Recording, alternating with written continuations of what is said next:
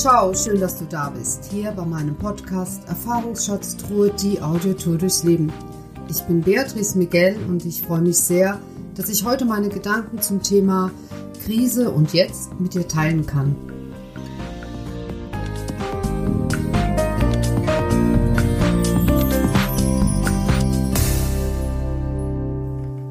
Ja, also ich weiß nicht, wie es dir geht, wenn du an Krisen denkst. Bei mir entstehen dann sofort Bilder und Gedanken so zum Thema Ehekrise, Lebenskrise, Systemkrise, Beschäftigungskrise, Corona-Krise. Und ich denke, dass du die eine oder andere Krise mit Sicherheit in deinem Leben auch schon gemeistert hast.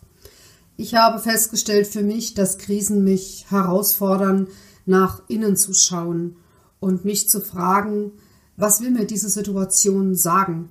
Und oft bringen mich diese Krisen aber auch an meine Grenzen, weil ich das Gefühl habe, da sehe ich jetzt überhaupt gar keinen Ausweg und da ist eine ganz große Hoffnungslosigkeit. Wenn ich aber auf mein Leben zurückschaue, dann muss ich auch sagen, dass jede tiefere Krise etwas Neues für mich hervorgebracht hat. Es hat zunächst mal eine innere Veränderung stattgefunden, in der ich mich gefragt habe, was habe ich dazu beigetragen, dass es so weit gekommen ist?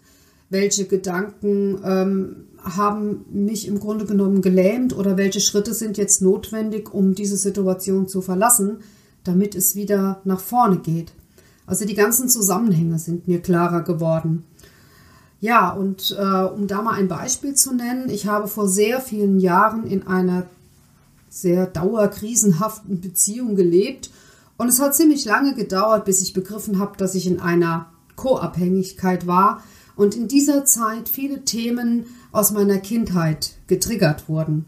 Es gab viele Auseinandersetzungen, es war eine Beziehung mit On und Off, viele Trennungen und immer wieder neue Versuche. Und ich habe an diesem Wunsch festgehalten, dass diese Beziehung unbedingt funktionieren muss.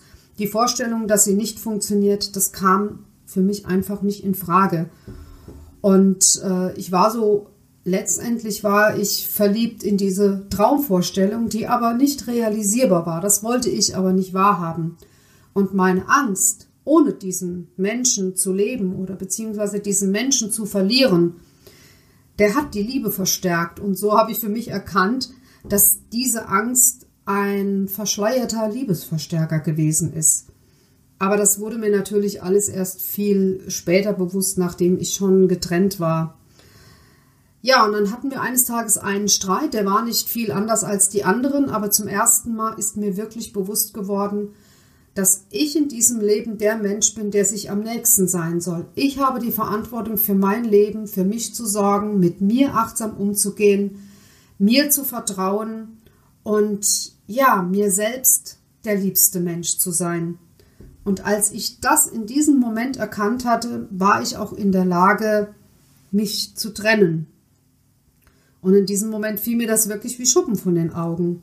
Und ich hatte so viel Klarheit wie, ja, ich konnte mich nicht erinnern, dass ich in meinem Leben schon mal eine solche Klarheit hatte. Und diese ganzen Trennungen, die wir vorher durchlebt hatten, die waren letztendlich eine Vorbereitung bis zu diesem Punkt, wo es dann wirklich nicht mehr ging. Ich hatte mich mit jeder Trennung ein Stück mehr schon verabschiedet und das wusste ich aber zu dem Zeitpunkt auch nicht. Ja, und diese Liebe war letztendlich eine Illusion, weil das konnte aufgrund unserer Charaktere und Geschichte nicht gut gehen. Aber ja, ich habe eben dran festgehalten. Und die Hoffnung stirbt bekanntlich zuletzt und ich habe all die Jahre in der Hoffnung gelebt, es muss doch einfach gehen. Ja, und als ich mich dann getrennt habe, möchte ich jetzt nicht behaupten, es gab keinen Schmerz. Auch wenn ich mir darüber im Klaren war, dass das der einzige Weg ist, habe ich mich dem Schmerz gestellt. Ich habe mich auch ganz bewusst entschieden, diese Trennung ja zu verarbeiten mit allem, was dazugehört. Der Einsamkeit, der Wut, der Trauer, der, ja auch diesem Gefühl der, der Verlassenheit. Ich habe mich dem gestellt und dann habe ich eine Entscheidung noch getroffen, dass ich eben nicht wieder in eine neue Beziehung reingehe, bis ich das andere auch wirklich verarbeitet habe. Ja, und ich habe vorhin gesagt, dass mit jeder Krise auch in meinem Leben neue Dinge entstanden sind. Und so war eben das Neue für mich. Ich bin immer gerne gereist Und ähm, 2007 habe ich dann entschieden, okay, ich reise gerne. Du bist jetzt alleine, aber das heißt ja nicht, dass du es nicht tun kannst. Also bin ich nach Korfu geflogen, beziehungsweise ich hatte das geplant und vorher, bevor es auf die Reise ging, ich hatte eine Heidenangst. Ich habe gesagt, stell dir mal vor, du liegst jetzt eine Woche in diesem Hotelzimmer, vergehst vor Einsamkeit oder heulst nur eine Woche und es geht dir ganz schlecht. Und irgendwann, so kurz bevor es losging, habe ich mir gesagt, ja und? Dann liegst du eben eine Woche im Hotelzimmer und heulst. Sterben wirst du davon auf jeden Fall nicht. Das war irgendwie nochmal so eine andere Stimme in mir.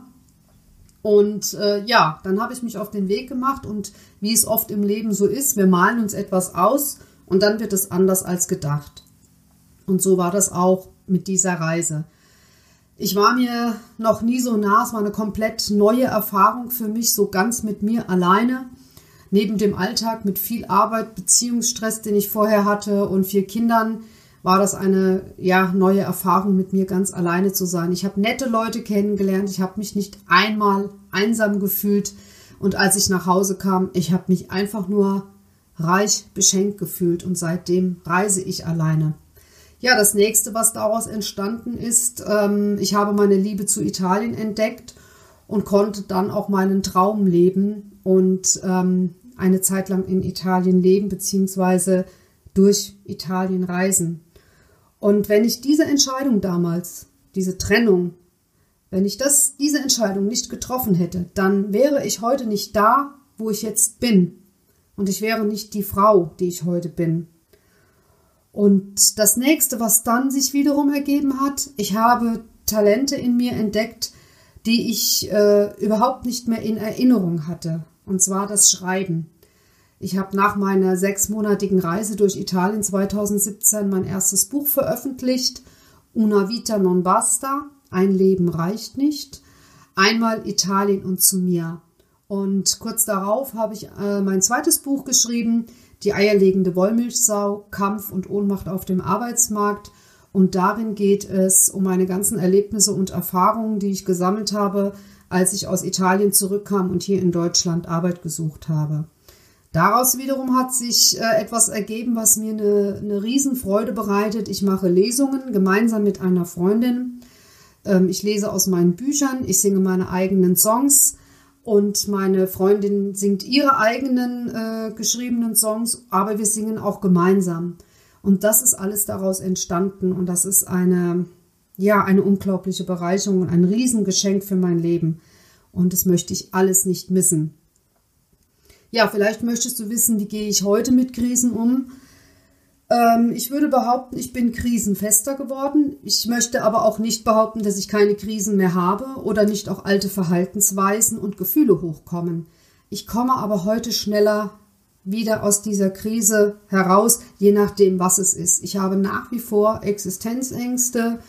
Ich habe Gedanken zu Altersarmut, die Arbeitssituation. Das sind alles Dinge, die mir schon auch zu schaffen machen und die mich hin und wieder auch ähm, doch sehr belasten. Aber ich bin einfach bereit hinzuschauen und nichts zu verdrängen, denn eins habe ich in meinem Leben festgestellt. Wenn ich Dinge verdränge und wegschiebe und verleugne oder in den Widerstand gehe, dann kleben die umso mehr an mir. Und es ist ganz wichtig, die Entscheidung zu treffen, zu vertrauen, auf mein Leben zurückzuschauen, was habe ich alles schon erreicht und daraus schöpfe ich die Kraft, dass ich die gegenwärtige Situation dann auch wieder meistern kann. Und es ist aber immer wieder eine ganz neue Entscheidung. Und wenn ich eins sagen kann, jede schwierige Lebenssituation, die hat mich weitergebracht. Sie hat Neues hervorgebracht. Ich bin neue Wege gegangen. Es haben sich neue Ideen entwickelt, so wie zum Beispiel auch dieser Podcast. Da werde ich noch mal ganz äh, gesondert erzählen, wie es dazu gekommen ist. Und ich sehe mein Leben als ein ganz großes Puzzleteil aus Lebensabschnitten, aus Erfahrungen, aus schönen Dingen, aber auch aus den Krisenzeiten. Und wenn ich ein Puzzleteil wegnehme oder denke, naja gut, auf die Krise, auf die Erfahrung, da hätte ich gerne verzichtet, dann würde von dem Gesamtbild etwas fehlen. Und von daher gehört alles, was in meinem Leben geschehen ist, es gehört untrennbar zu mir und hat mich zu der Frau gemacht, die ich heute bin. Und es geht darum, das einfach auch anzunehmen.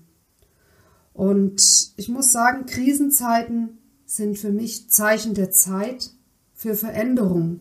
Denn in der Regel habe ich es bei mir so festgestellt, wenn es mir gut geht, dann muss ich nichts verändern. Ja, und somit wären wir auch schon am Ende mit dem heutigen Thema und ich möchte dir eine Frage mit auf den Weg geben. Wie erlebst du deine Krisenzeit und was entsteht für dich daraus? Ja, ich wünsche dir für heute einen Tag, an dem du dir selbst der wichtigste Mensch bist. Und äh, ich danke dir von ganzem Herzen, dass du mir gelauscht hast und ich freue mich, wenn du das nächste Mal wieder dabei bist. Du kannst mir auch gerne eine Nachricht schicken über meine Homepage beatrice-miguel.de und lass es dir einfach gut gehen.